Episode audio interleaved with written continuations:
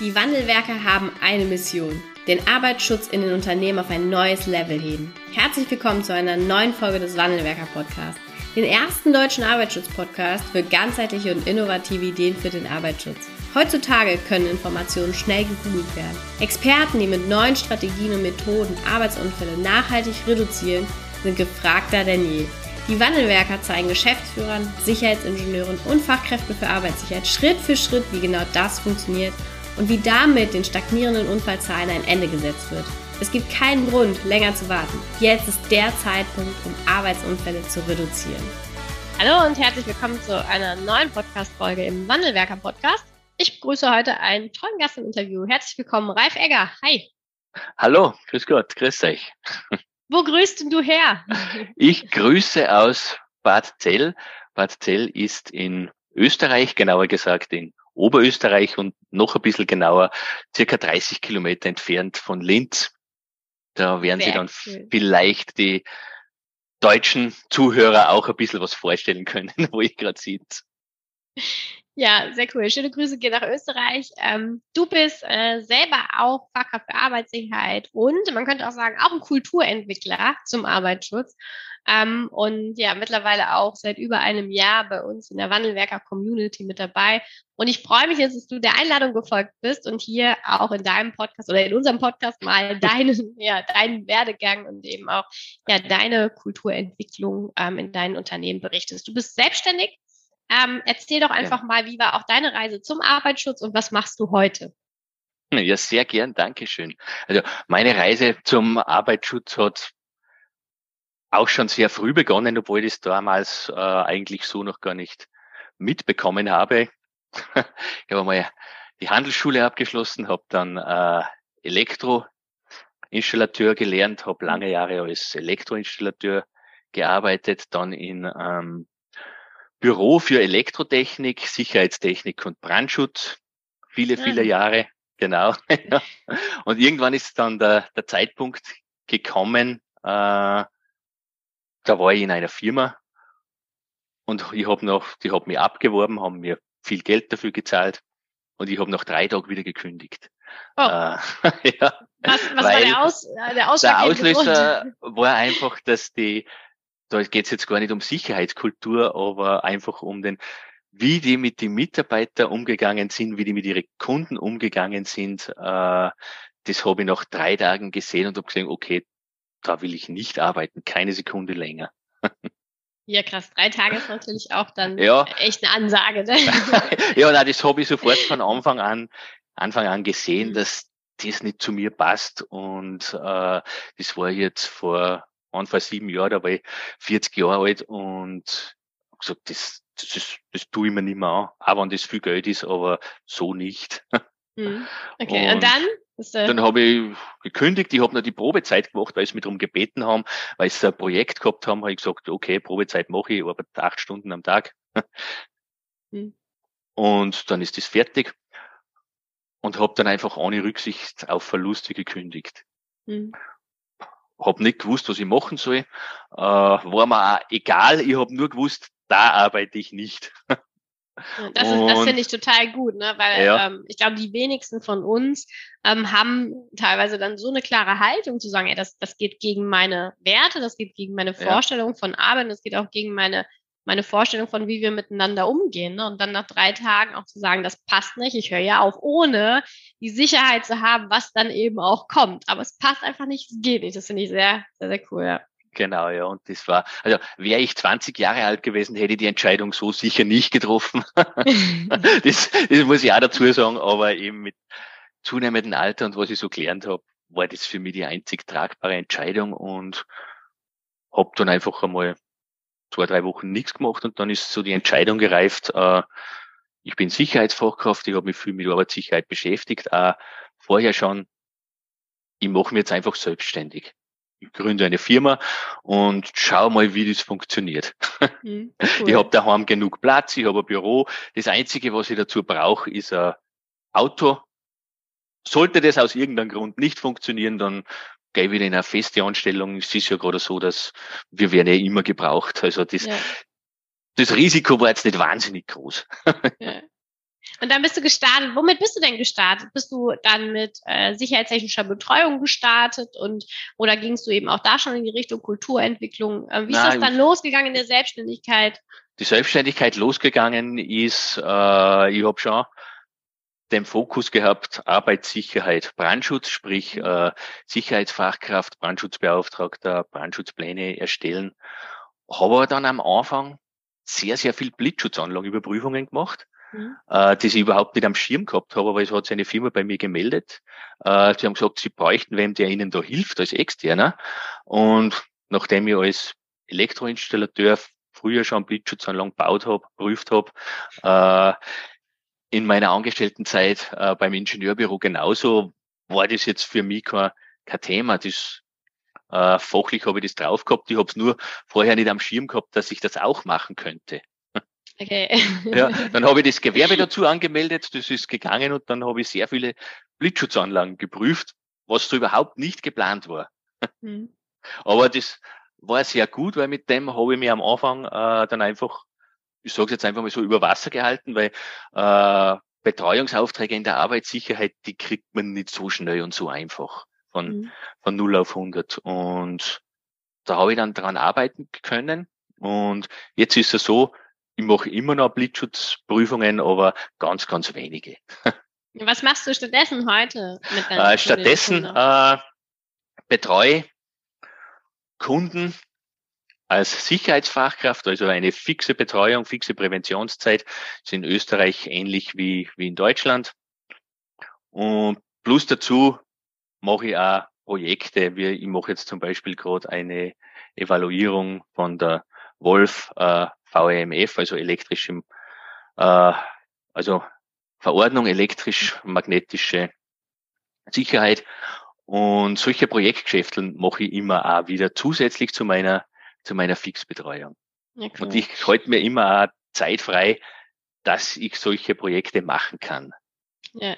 ja. Ähm, du bist ja, machst auch das ein oder andere Projekt ja im Bereich der Sicherheitskulturentwicklung mit deinem Kunden, ne? auch während der Betreuung. Und genau. ähm, ich nehme mal an, das war eben auch der Punkt, weshalb du da zu uns gekommen bist. Erzähl doch mal, wie du, das ist ja jetzt auch schon, das war März 2021, also das ist ja. schon über ein Jahr her. Erzähl doch mal, wie du auf uns aufmerksam geworden bist. Was der Anna, das weiß ich jetzt gar nicht mehr so ganz genau, aber ich vermute mal über die verschiedensten Kanäle auf LinkedIn, Facebook. Und da, weil da wart ihr dann schon, schon sehr aktiv, ihr wart ja eine von den ersten, die das wirklich dann äh, massiv bespielt haben. Mhm. Und da bin ich dann aufmerksam geworden und dann habe ich mir das Eicher-Programm einfach einmal angeschaut und habe gesehen, okay, ihr geht's genau dahin, wo ich auch glaube, dass die Zukunft der Arbeitssicherheit liegt, nämlich äh, im verhaltensbasierten Ansatz. Mhm. Und habe gedacht, okay, das ist eine gute Ausbildung.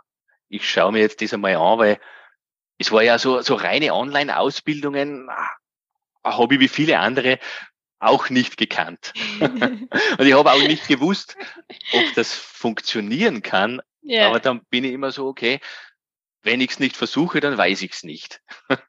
ja, ja, das stimmt. Genau. Und dann war ich eigentlich sehr, sehr positiv überrascht, äh, wie super das funktionieren kann.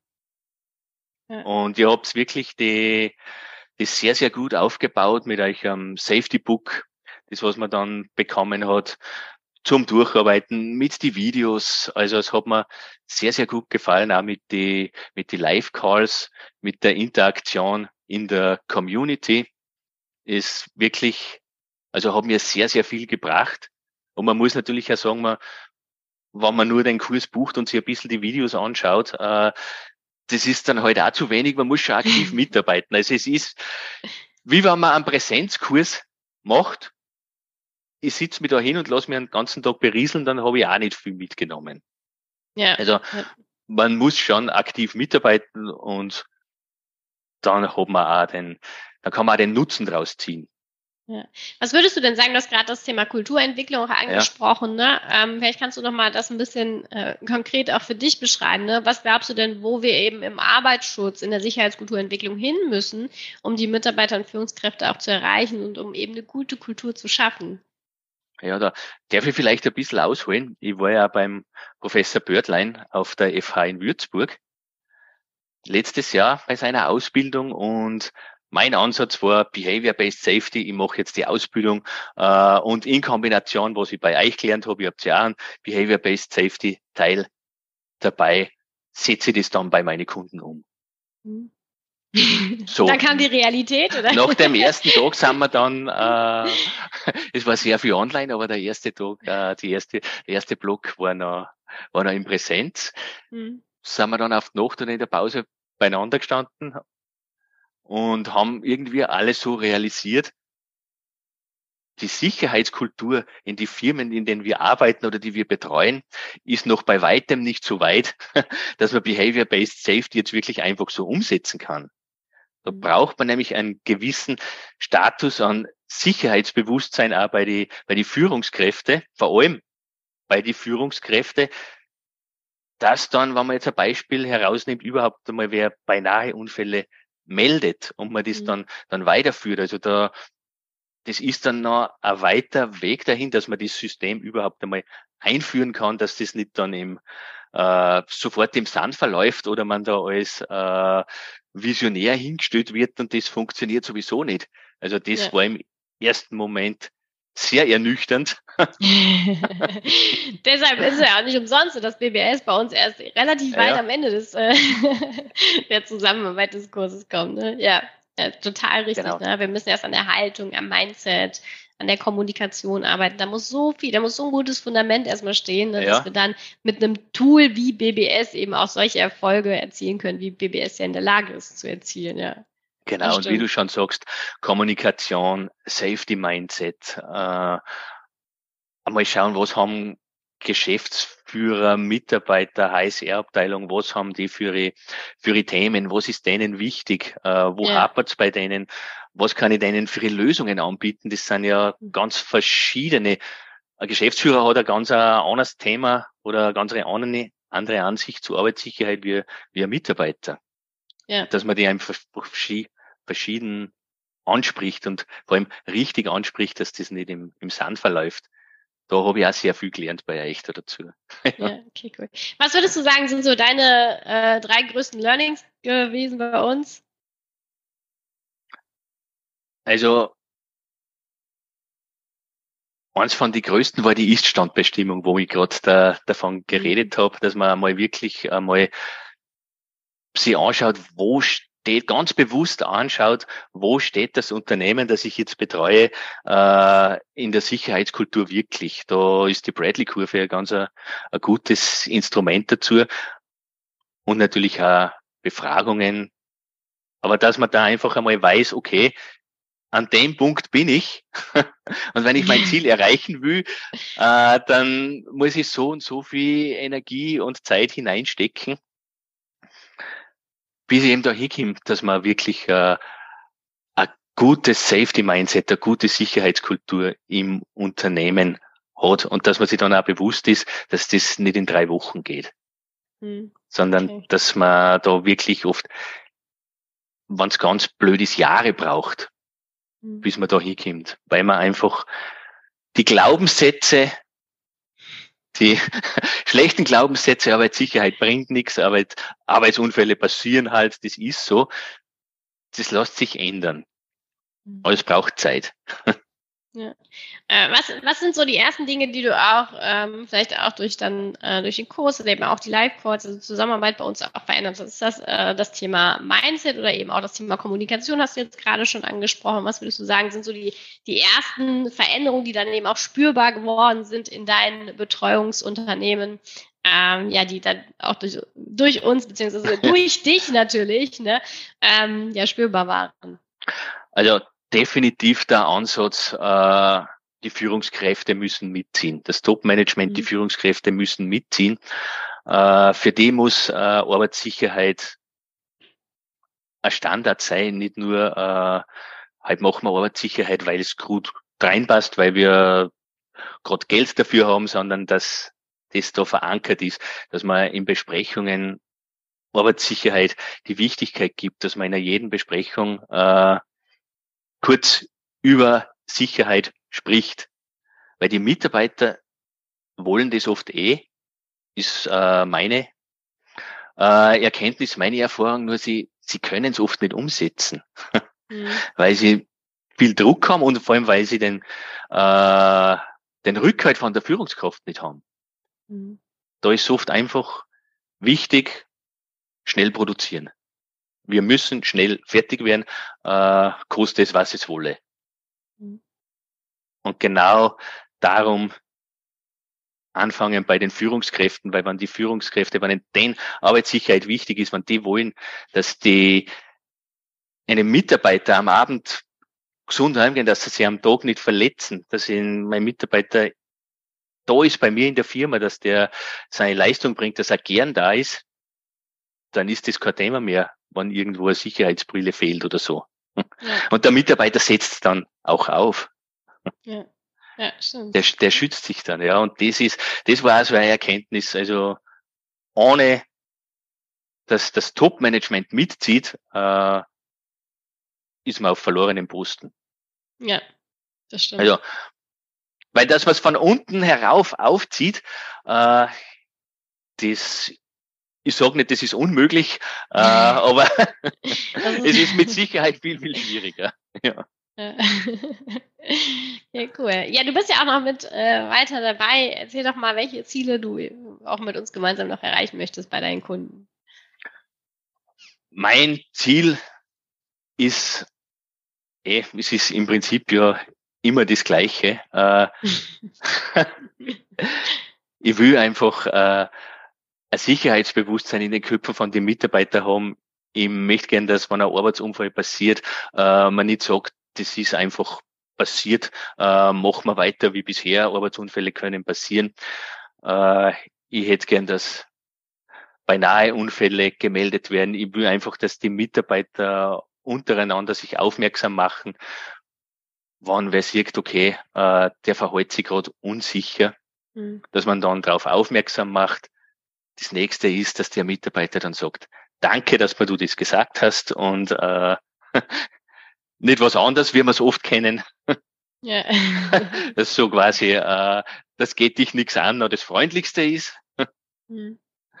Diese einfach viele, viele sichere Handlungen implementieren in den Unternehmen, dann werden die Arbeitsunfälle automatisch weniger und die Mitarbeiter fühlen sich wertgeschätzt und bleiben auch in der Firma. Ja. Weil wenn man das jetzt dann weiterspielt, äh, wir haben einen Fachkräftemangel, es ist schwierig, dass man Fachkräfte bekommt. Darum muss man aus meiner Sicht einfach einmal in erster Linie drauf schauen, dass uns, dass die guten Mitarbeiter bleiben, die ich habe. Mhm. Und das geht schon sehr viel über, über Wertschätzung und Wertschätzung ist für mich, äh, dass ich drauf schaue, dass sie meine Mitarbeiter nicht verletzen, dass die sicher arbeiten können. Mhm. Und das, ja.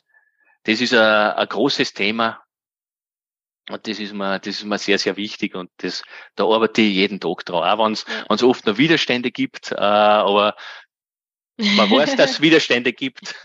Eben, da kann man sich darauf vorbereiten. da kann man, sich ne? drauf, kann man sich darauf einstellen und das ist, es gibt Tage, da, da geht es leichter und es gibt halt auch Tage, da, ganz ehrlich, da geht man dann auf die Nacht aus dem Betrieb aus und denkt sich, warum tue ich mir das an?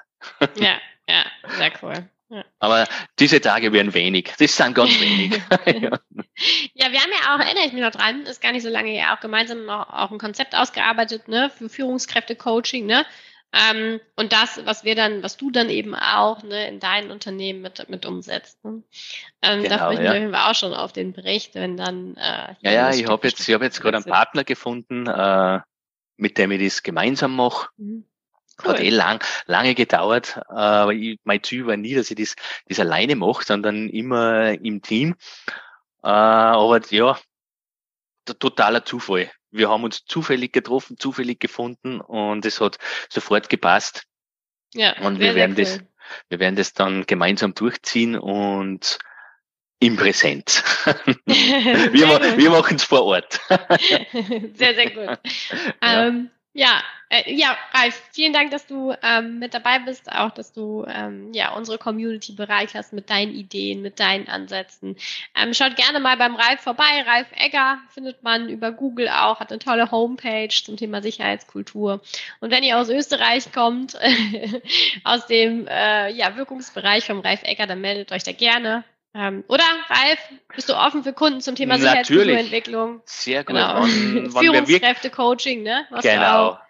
Am ja. liebsten ist mir, wenn wer wirklich, wirklich Interesse hat und wirklich äh, was weiterbringen will ins Arbeitssicherheit, in seiner Sicherheitskultur in den Firmen, dann sehr, sehr gern bei, bei mir melden wir machen dann gemeinsam einen Termin und schauen einmal grundsätzlich, ob wir uns sympathisch sind, weil das ist das Wichtigste. genau, weil sonst ist eine Zusammenarbeit, dann ist es richtig zielführend, wenn man, wenn man wertschätzend miteinander umgehen kann. Sehr cool. Ja, Ralf, vielen Dank fürs Interview. Ich freue mich auf viele weitere tolle Live-Calls mit dir und zusammengesetzten Ideen, die du in die Praxis umsetzt. Und ja, freue mich auf alles, was gemeinsam noch kommt. Mach's gut. Dankeschön, ich freue mich auch. Danke, Anna, für die Einladung. Schönen Tag noch. Vielen Dank, dass du heute wieder dabei warst. Wenn dir gefallen hat, was du heute gehört hast, dann war das nur die Kostprobe. Willst du wissen, ob du für eine Zusammenarbeit geeignet bist? Dann gehe jetzt auf www.wandelwerker.com-termin und buche dir einen Termin. In diesem 45-minütigen Beratungsgespräch wird eine Strategie für dich erstellt. Du erfährst, in welchen Schritten du an der Einstellung der Menschen im Unternehmen arbeitest sichere Gewohnheiten schaffst und somit die Arbeitsunfälle nachhaltig reduzierst.